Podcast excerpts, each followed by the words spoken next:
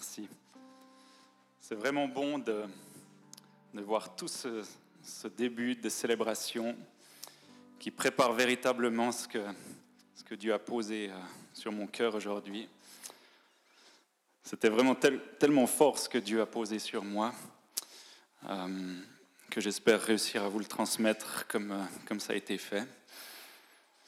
Je prie vraiment que vous puissiez le recevoir de la manière dont Dieu veut le transmettre. Et je veux refuser tout ce qui viendrait se mettre en travers et toute culpabilité qui pourrait bloquer ce que Dieu a envie de dire pour que le message puisse véritablement passer. Euh, on va commencer à lire dans Nombre 13 à 25 jusqu'à 14 à 4 et c'est Fanny qui va le lire. On a un petit, j'ai eu un petit souci avec mon PowerPoint, mais je vous assure qu'avec Fanny, ce sera encore mieux.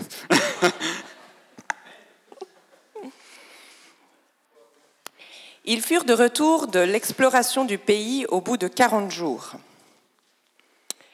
À leur arrivée, ils se rendirent auprès de Moïse et Aaron et de toute l'assemblée des enfants d'Israël à Kadès dans le désert de Paran. Ils leur firent un rapport ainsi qu'à toute l'assemblée et ils leur montrèrent les fruits du pays. Voici ce qu'ils racontèrent à Moïse. Nous sommes allés dans le pays où tu nous as envoyés. À la vérité, c'est un pays où coule le lait et le miel, et on voici les fruits. Mais le peuple qui habite ce pays est puissant les villes sont fortifiées, très grandes. Nous y avons vu des enfants d'Anak. Les Amélécites habitent la contrée du Midi. Les Étiens, les Jébusiens, les Amaréens habitent la montagne. Et les Cananéens habitent près de la mer et le long du Jourdain. Caleb fit taire le peuple qui murmurait contre Moïse. Il dit Montons, emparons-nous du pays, nous y serons vainqueurs. Mais les hommes qui étaient allés avec lui dirent nous ne pouvons pas monter contre ce peuple, car il est plus fort que nous. Et ils décrièrent devant les enfants d'Israël le pays qu'ils avaient exploré. Ils dirent, mais le pays que nous avons parcouru pour l'explorer est un pays qui dévore ses habitants. Tous ceux qui que nous avons vus sont des hommes d'une haute taille, et nous y avons vu des géants, enfants d'Anak, de la race des géants. Nous étions à nos yeux et à leurs yeux comme des sauterelles. Toute l'assemblée leva la voix et poussa des cris, et le peuple pleura pendant la nuit. Tous les enfants d'Israël murmurèrent contre Moïse et Aaron, et toute l'assemblée leur dit, Que ne nous sommes-nous morts dans le pays d'Égypte, ou que ne nous sommes-nous morts dans ce désert Pourquoi l'Éternel nous fait-il aller dans ce pays, où nous tomberons par l'épée, où nos femmes et nos petits-enfants deviendront une proie? Ne vaut-il pas mieux pour nous retourner en Égypte? Et ils se dirent l'un à l'autre, nommons chef et retournons en Égypte. Merci. Ce texte, hors de son contexte peut-être difficile, mais le peuple d'Israël est sorti d'Égypte où ils étaient en captivité, ils étaient esclaves. Et puis, ils ont traversé le désert et ils arrivent là où Dieu leur a promis un pays. Il leur a promis de leur offrir un pays où coule le lait et le miel. Alors Moïse envoie douze espions, un espion par tribu, pour aller voir comment est le pays. Il leur dit, mais regardez comment sont les terres, comment sont les gens, comment sont les villes. Et est-ce qu'on va pouvoir y aller et comment est-ce qu'on pourra y aller? Et c'est le retour de ces espions, de ces douze espions, qui, qui parlent de ce texte. Israël a vécu toutes sortes de prodiges. Patricia parlait de l'ouverture de la mer, ben ça faisait partie de ce voyage. Ils se sont retrouvés devant une mer et la mer s'est ouverte devant leurs yeux. Des prodiges extraordinaires.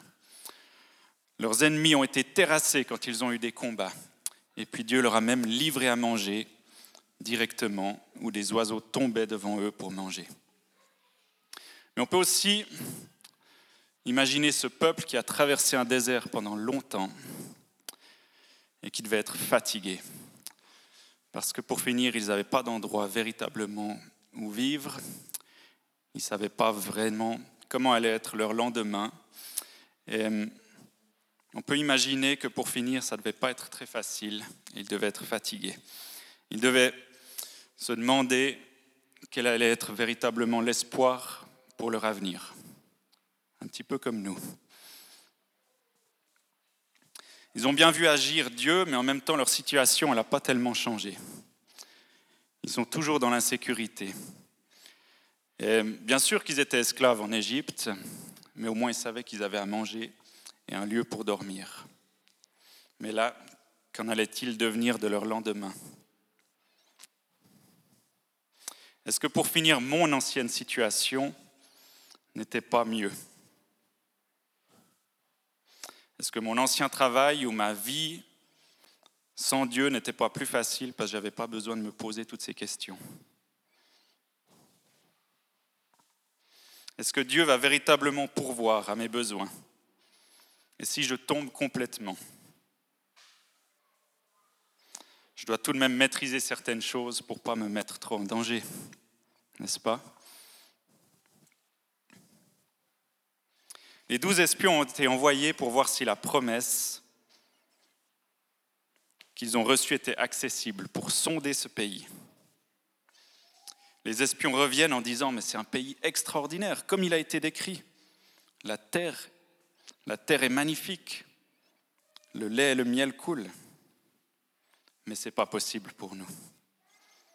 Ce peuple est beaucoup trop fort, et nous, on est trop faibles et trop peu nombreux.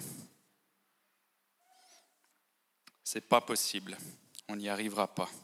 Alors ce peuple commence à gémir, ce peuple fatigué, et ils se disent on a fait tout ça pour rien. On a traversé tout ce désert pour rien du tout. On va être tués. On va aller là-bas, des géants vont nous, tuer, et on aurait eu meilleur temps de rester là où on était. Ce peuple se morfond sur lui-même. Pourquoi moi? Pourquoi avoir fait ça? Les autres ne vivent pas ça. On a fait tout ça pour Dieu et Dieu ne nous sert à rien.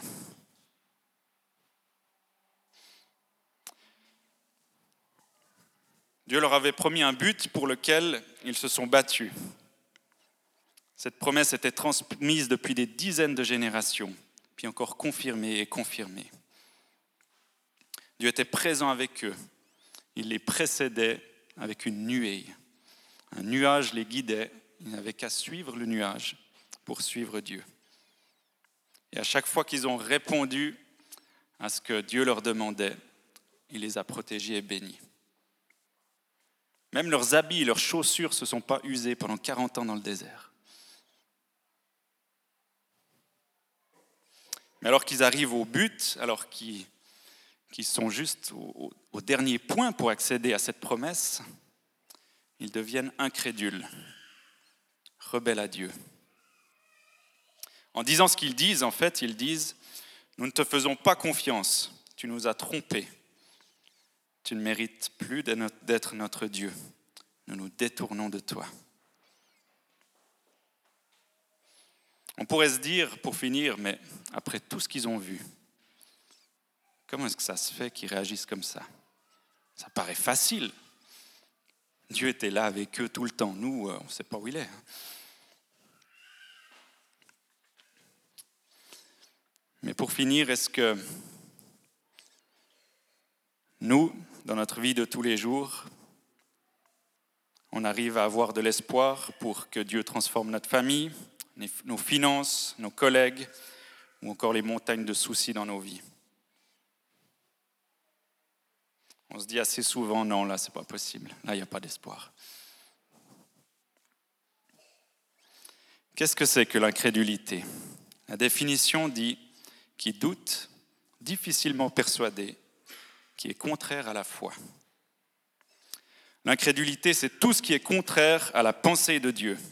C'est à chaque fois qu'on limite Dieu dans nos pensées ou nos actes. C'est à chaque fois que Dieu peut intervenir, mais qu'on ne le laisse pas car on pense que Dieu n'est pas assez puissant pour cette situation. C'est à chaque fois qu'on ne se sent pas capable d'accomplir quelque chose ou qu'on est découragé qu'on a l'impression que les défis sont trop gros. Dans le livre Vivre libéré, ils décrivent l'incrédulité comme une forteresse qui est une pensée, une opinion, philosophie, habitude et valeur qui résistent à la vérité de Dieu. Ce sont des systèmes de raisonnement qui s'élèvent contre la connaissance de Dieu. On a tendance à, classer les péchés ou les groupes de péchés. Hein, par exemple, le, péché de la chair, hein, une sexualité impure. Alors ça, ça c'est pas bon, ça, ça c'est un très mauvais péché. Ou bien, euh, ou bien mentir, bah, ça c'est déjà un peu mieux, hein, ça peut arriver à tout le monde, mais, euh, mais bon, quand même, ça c'est Dieu il veut pas. Et puis, euh, ne pas avoir confiance en Dieu, ben, ça dépend aussi des circonstances, hein, mais il y a certaines circonstances, ben, c'est pas facile, il hein, faut, quand même pas. C'est pas si simple que ça, quoi. Tous les péchés sont hors de la volonté de Dieu. Mais il y a entre autres un péché dont Dieu a en horreur. Et ce péché-là, c'est bien l'incrédulité. C'est répété beaucoup de fois dans les lois. Jésus en a parlé passablement aussi quand il était sur terre. En fait, c'est décrit comme l'idolâtrie. Ce qui veut dire en fait que quand on limite Dieu, ça revient au même que quand on se prosterne devant une statue de métal. Alors les espions attisent les craintes du peuple qui dit mais pourquoi on a fait tout ça? Ils sont désespérés, ils ne voient plus que la peur. On peut s'imaginer, nous, à notre temps, imaginons que Dieu nous fasse une promesse à nous aujourd'hui, peuple de Dieu, votre pays promis sera la Syrie. Ah. C'est quand même un pays en guerre. Hein. Les gens, ils ont plutôt tendance à y fuir. Hein. C'est vraiment là? Non, c'est quand même pas. Ça peut pas être là ou bien. Ce serait, ce serait, ce serait se jeter dans la gueule du lion. Hein. On peut imaginer que pour finir, pour eux, c'était un petit peu cette même image. Et pour finir, nos craintes font surface. On trouve tout un tas d'excuses pour nous convaincre. On fait le décompte de nos besoins. J'ai besoin de tant d'heures de sommeil. Le froid, moi, je supporte pas. Quand je suis fatigué, moi, je me mets beaucoup trop vite en colère. J'ai besoin d'une chambre, j'ai besoin d'une douche chaude. On est, pour finir, centré sur nos problèmes et fixé sur nous-mêmes. Fanny, est-ce que tu pourrais venir lire encore la suite dans Nombre? 14, 5 à 9 Moïse et Aaron tombèrent sur leur visage en présence de toute l'assemblée réunie des enfants d'Israël.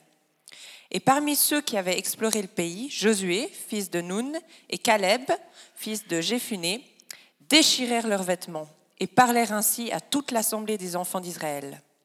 Le pays que nous avons parcouru pour l'explorer est un pays très bon, excellent. Si l'Éternel nous est favorable, il nous mènera dans ce pays et nous le donnera. C'est un pays où coule le lait et le miel. Seulement ne soyez point rebelles contre l'Éternel et, ne craignez point les gens de ce pays, car ils nous serviront de pâture. Ils n'ont plus d'ombrage pour les couvrir. L'Éternel est avec nous, ne les craignez point. Sur douze espions, seulement un réagit, Caleb, et son allié Josué, en disant, c'est possible, Emparons-nous de ce pays et nous serons vainqueurs car Dieu est avec nous. Il avait confiance en Dieu. Il savait que si Dieu les avait menés ici, c'était pour aller au bout. Il avait vu les prodiges et sa foi était ancrée en lui. Il savait que rien ne pouvait les empêcher d'emporter cette victoire et que c'était le cœur de Dieu. Il ne s'est pas laissé influencer par des yeux humains, non. Mais son esprit était rempli de foi. quel type d'espion sommes-nous? Est-ce qu'on est prêt à voir les montagnes pâlir, devenir insignifiantes Ou bien est-ce qu'on se met à trembler devant les obstacles et les défis de la vie? Est-ce qu'on est des Caleb, des Josué Ou bien est-ce qu'on suit la foule? Suivre la foule, c'est facile. C'est pas faire de vagues, c'est refuser tout ce qui nous fait peur. On se dit souvent, je peux quand même pas faire ça. Là, on va me remarquer. Ça, ça ne peut pas se faire. C'est facile de rester dans la passivité, l'incrédulité. On reste en retrait et on trouve toutes sortes d'excuses pour justifier nos craintes. Mais de quelle nature est notre terre? Il y a quelque temps, Olivier nous a parlé de son olivier. Aujourd'hui, moi, je veux vous parler de la terre, du jardin. Je ne suis pas un très grand jardinier, mais j'aime bien récolter mes fruits et mes légumes, et c'est ce qui me pousse parfois à faire du jardin. Euh, pour obtenir du bon fruit, il faut préparer sa terre, préparer son jardin. Et, tout le monde a sa petite technique, ces, petites choses qu'il fait pour, euh, pour préparer son jardin, et il pense qu'il est le meilleur à le, savoir. Hein. Mais il y a une chose qui est sûre, c'est que pour qu'une pour qu'une plante puisse véritablement bien pousser, il faut que le, le terrain soit riche et aéré.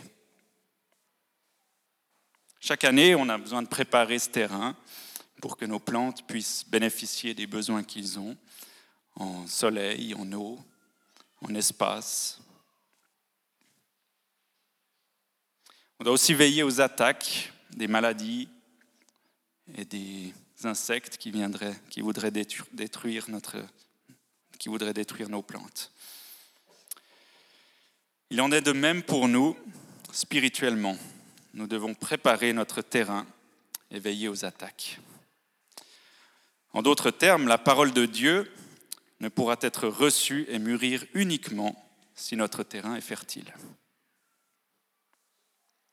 Nous ne devenons pas des Caleb en un jour. Par contre, les Caleb peuvent devenir des hommes de foi uniquement si leur terre est fertile. Hein? On ne devient pas des Caleb en un jour, mais les Caleb peuvent devenir des hommes ou des femmes de foi uniquement si leur terre est fertile. Jésus nous parle de comment la parole de Dieu prend racine. Je peux te laisser encore lire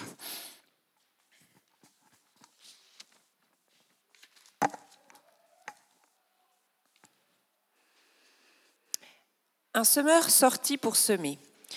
Comme il semait, une partie de la semence tomba le long du chemin les oiseaux vinrent et la mangèrent. Une autre partie tomba dans les endroits pierreux, où elle n'avait pas beaucoup de terre. Elle leva aussitôt, parce qu'elle ne trouva pas un sol profond, mais quand le soleil parut, elle fut brûlée et sécha, faute de racines. Une autre partie tomba parmi les épines. Les épines montèrent et l'étouffèrent. Une autre partie tomba dans la bonne terre. Elle donna du fruit, un grain cent, un autre soixante, un autre trente. Que celui qui a des oreilles pour entendre, entende. Avons-nous une terre qui permet de bonnes racines solides et des plantes qui ne seront pas étouffées? Ou bien est-ce qu'à l'épreuve, nous remettons Dieu en question, plein d'incrédulité? Avons-nous compris l'importance d'avoir des racines solides, profondes, éviter que les pensées tordues de l'ennemi nous fassent tomber? Est-ce que notre esprit est assez éveillé pour ne pas tomber dans les travers de la vie? Avons-nous soif que l'Esprit de Dieu pousse et donne du fruit durable? J'ai entendu une fois un, orateur qui parlait, il était au Mexique et il parlait à, une assemblée comme ici, et puis à la fin, il proposait la, prière et la prophétie. Alors les gens faisaient une file devant, et puis, euh, et puis on priait pour eux. Quoi. les gens, une fois qu'on avait prié pour eux, ils ne retournaient pas s'asseoir, boire un café ou rentrer chez eux, préparer le repas. Ce que les gens faisaient, ils allaient se mettre à nouveau à l'arrière de la queue pour avoir de nouveau la prière et la prophétie. Marrant, hein? On n'aurait pas l'idée de faire ça. Mais c'est vraiment intéressant en fait. Est-ce qu'on est de cette fibre? Ou bien est-ce qu'on a peur de se gêner? On se prive des bontés de Dieu? Ou bien surtout on se demande si ça va faire la différence pour nous, si c'est vraiment utile? Hmm. Quels sont les fruits dans vos vies? Est-ce que Dieu est libéré pour accomplir les dons de l'Esprit ou est-ce que l'incrédulité en empêche? Je ne dis pas tout ça pour vous étouffer ou vous faire culpabiliser, évidemment. Mais on doit être conscient de la pauvreté de notre esprit et demander à Dieu de venir pallier à ce manque pour qu'il puisse nous guider à retourner notre terre pour qu'elle puisse devenir fertile. Que le Saint-Esprit renouvelle nos pensées et notre intelligence pour ne plus voir les problèmes trop grands, mais voir au-delà des apparences.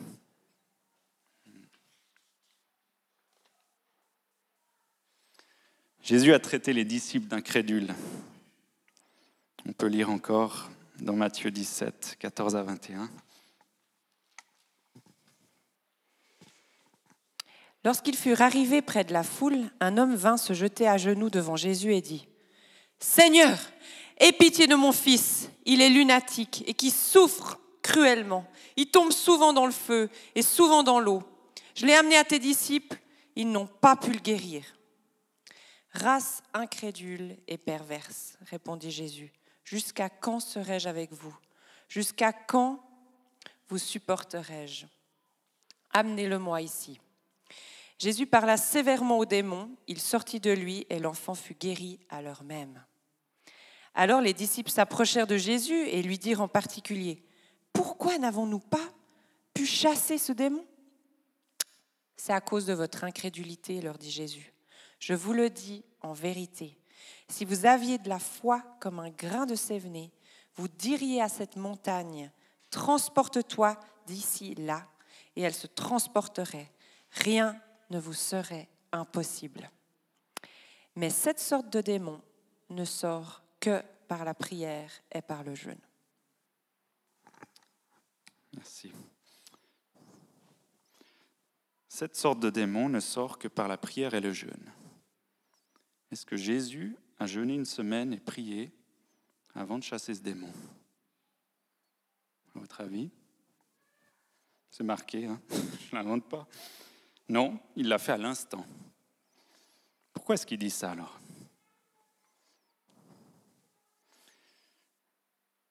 La raison pour laquelle Jésus dit ça, c'est que l'incrédulité perd de sa puissance lorsqu'on est dans la présence de Dieu. En fait, par le jeûne et la prière, on apprend à voir au-delà des apparences pour permettre à notre foi d'augmenter et à notre autorité de grandir. En d'autres termes, nous devons entrer dans la présence de Dieu pour lui permettre de fertiliser notre terre afin que les racines de foi puissent grandir et que le fruit puisse demeurer. Probablement que plusieurs d'entre vous avaient prié pour des situations euh, que vous vouliez voir changer, et puis que pour finir, la situation n'a pas changé. Peut-être vous avez prié pour euh, un être cher qui, qui était malade, et puis, rien ne s'est passé. Ça ne fonctionnait pas. Pourtant, vous avez mis toute votre foi en action. Est-ce que vous pensez que les disciples n'avaient pas mis leur foi en action pour chasser ces démons? Ils en avaient déjà chassé plusieurs. Ils connaissaient le principe. Pourtant, cette fois, ça ne fonctionnait pas. En fait, Jésus nous enseigne par ce passage que si nous fertilisons notre terre, nous nous imprégnons de la pensée de Dieu en entrant dans sa présence. Et nous laissons transformer nos pensées et notre foi deviendra un style de vie qui enrayera l'incrédulité dans nos vies, jour après jour. et nous permettra d'entrer en puissance pour accomplir les miracles qu'il veut faire au travers de nous. Il y a une chose qui est sûre, c'est que ce n'est pas en s'asseyant sur une chaise tous les dimanches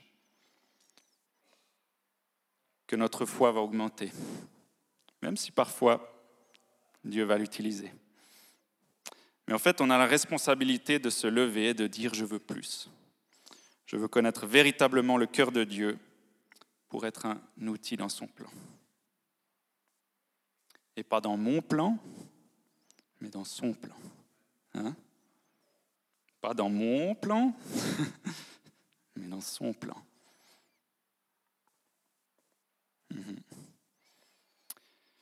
Beaucoup de gens du temps où Jésus était sur terre ont entendu ces paroles de vérité. Et pour finir, il n'y en a que quelques-uns qui avaient une terre assez fertile, qui ont su entendre ce qu'il disait. Beaucoup sont passés à côté, ont entendu et sont repartis. Mais ce n'est que ceux qui avaient une terre véritablement fertile qui ont su accueillir cette parole et permettre aux plantes de véritablement grandir. Et nous ne pourrons pas blâmer Satan et ses esprits qui ne nous laissent pas tranquilles. Non, en réalité, on a la responsabilité d'avoir soif, de choisir d'être enseigné, façonné, établi et envoyé. Si vous voyez un don chez votre frère, frottez-vous à lui pour qu'il puisse activer ses dons chez vous. Ici, à New Life, on a des groupes vie, des groupes de maison on aime être sous, sous une redevabilité à des parents spirituels par des accompagnements personnels. Pourquoi ça? C'est tout bêtement pour qu'on puisse fertiliser notre terrain. En fait, ensemble, on se frotte, ensemble, on permet d'augmenter notre foi par le témoignage des gens qui sont autour, par leurs paroles, et on peut vivre les dons de l'esprit, vivre la famille qui nous fait maturer et qui brise l'incrédulité qui nous tient. D'ici quelques temps, l'année prochaine, on a le turning qui arrive. Le turning, ça va être de sortir dans la rue. Est-ce qu'on va être prêt si 100, 200, 500 personnes se tournent à Christ. Est-ce qu'on sera assez mature pour les enseigner, les discipuler? Est-ce qu'on saura activer les dons de l'esprit pour chasser les démons, guérir les malades, donner des paroles de connaissance? Ou bien serons-nous des espions incrédules? C'est pas possible d'avoir 500 personnes l'année prochaine. Minimum. Et si Dieu le veut hein Serons-nous des limitateurs de Dieu incrédules en empêchant sa puissance de se manifester et à guider le peuple comme les dix espions voilés dans la mauvaise direction? La conséquence pour le peuple d'Israël, c'était la mort. Dieu voulait tous les tuer quand ils ont dit non, on ne peut pas, aller dans ce pays. Tous les tuer. Grâce à Moïse, Aaron, Caleb, Josué, qui ont prié de tout leur cœur à genoux, Dieu a dit non, c'est bon, je ne vais, pas casser cette alliance, même si leur cœur est comme ça rebelle. Par contre, je vais quand même poser une conséquence. C'est que toutes les générations d'adultes ne pourront pas entrer dans ce pays. Ils sont restés encore 40 ans dans le désert à attendre pour que chacun des adultes meure et uniquement les enfants ont pu entrer dans la promesse.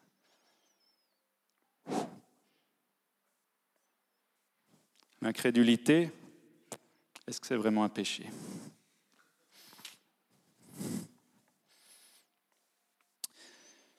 Il est l'heure de se lever et d'arrêter de se centrer sur soi-même, à nous, à nous fixer sur les problèmes de nos vies. À l'image du peuple d'Israël, on est dans la course pour le pays promis. Et Satan est bien décidé à tout faire pour nous arrêter, pour nous faire tomber. Si notre terre n'est pas assez fertile et que nos racines ne sont pas assez fortifiées, Satan nous fera tomber. Et si on décide de ne plus avancer, si on s'arrête, on sera la proie la plus facile. Il y a un véritable combat sur chacune des vies.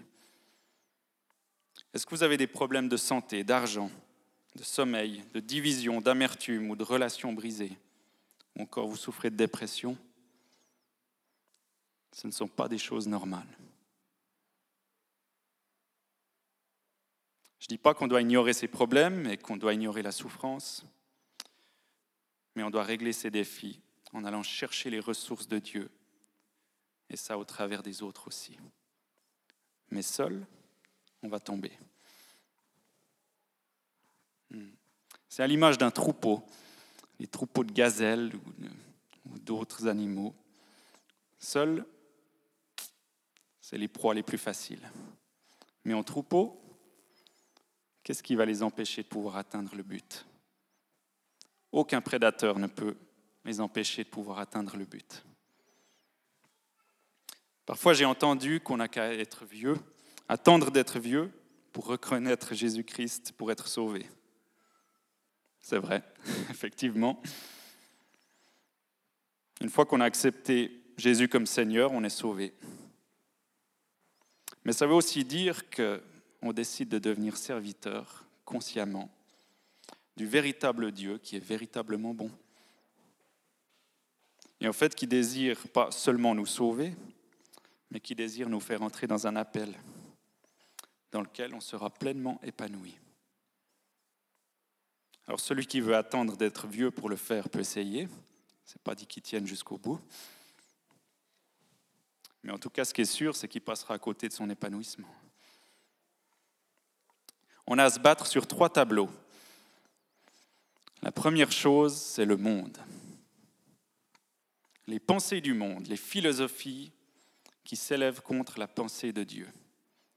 Tous les courants qui sont véhiculés dans le monde. On a à se battre sur un deuxième tableau qui est la chair, où on peut dire notre nature pécheresse.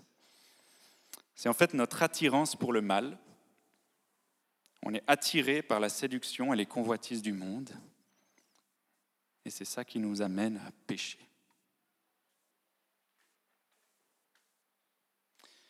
La troisième chose, c'est le royaume de Satan et ses esprits, qui viennent susurrer toutes sortes de pensées, toutes sortes d'idées, toutes sortes de choses qui sont pleinement contraires à la nature de Dieu.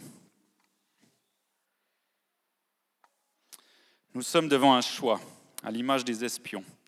Soit nous acceptons les manigances de l'ennemi par toutes sortes de ruses, en restant accablés par nos problèmes et nos manquements, ou bien encore en se contentant de notre situation, en disant pour finir le désert, c'est pas si mal, car au moins on connaît. On peut rester dans nos fausses croyances, nos forteresses de peur, d'angoisse, de honte, d'insécurité, de passivité ou de rébellion qui nous amène à être incrédules dans une rébellion contre la nature de Dieu. Ou bien nous pouvons être animés d'un autre esprit, comme Caleb et Josué. Eux n'ont pas choisi la voie de la facilité. Et ils ont choisi cette voie-là parce qu'ils ont failli être lapidés. Hein. S'ils ont choisi cette voie-là, c'est parce qu'ils étaient persuadés dans leur esprit et parce qu'ils connaissaient leur Dieu, qu'ils savaient que s'ils proclamaient la victoire, c'était véritablement le plan de Dieu. Car leur esprit ne s'était pas laissé intimider par les circonstances. Ils ont choisi bien avant d'être dans cette situation, d'avoir un jardin fertile, une terre fertile, pour que les racines de foi puissent s'ancrer et ne plus trembler lorsque l'épreuve arrive.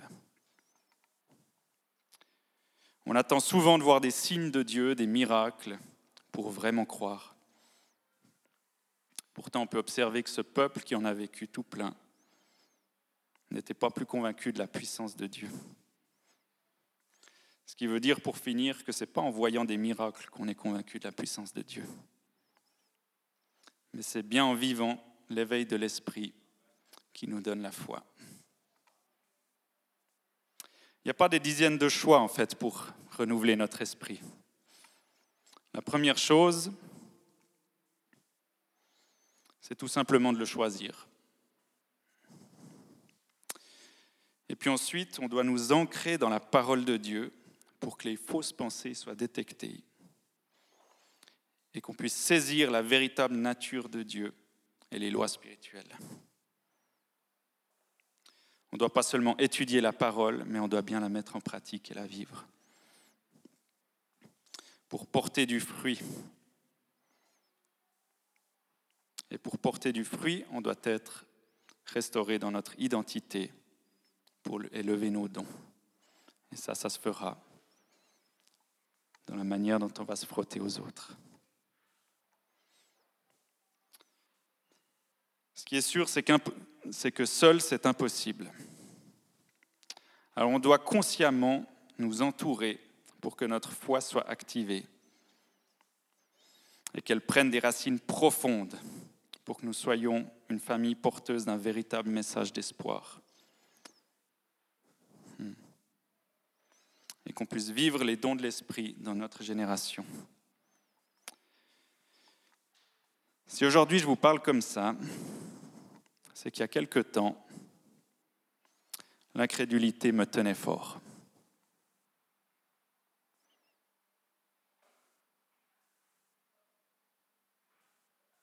J'avais toutes sortes de peurs, de raisonnements, d'emprisonnement.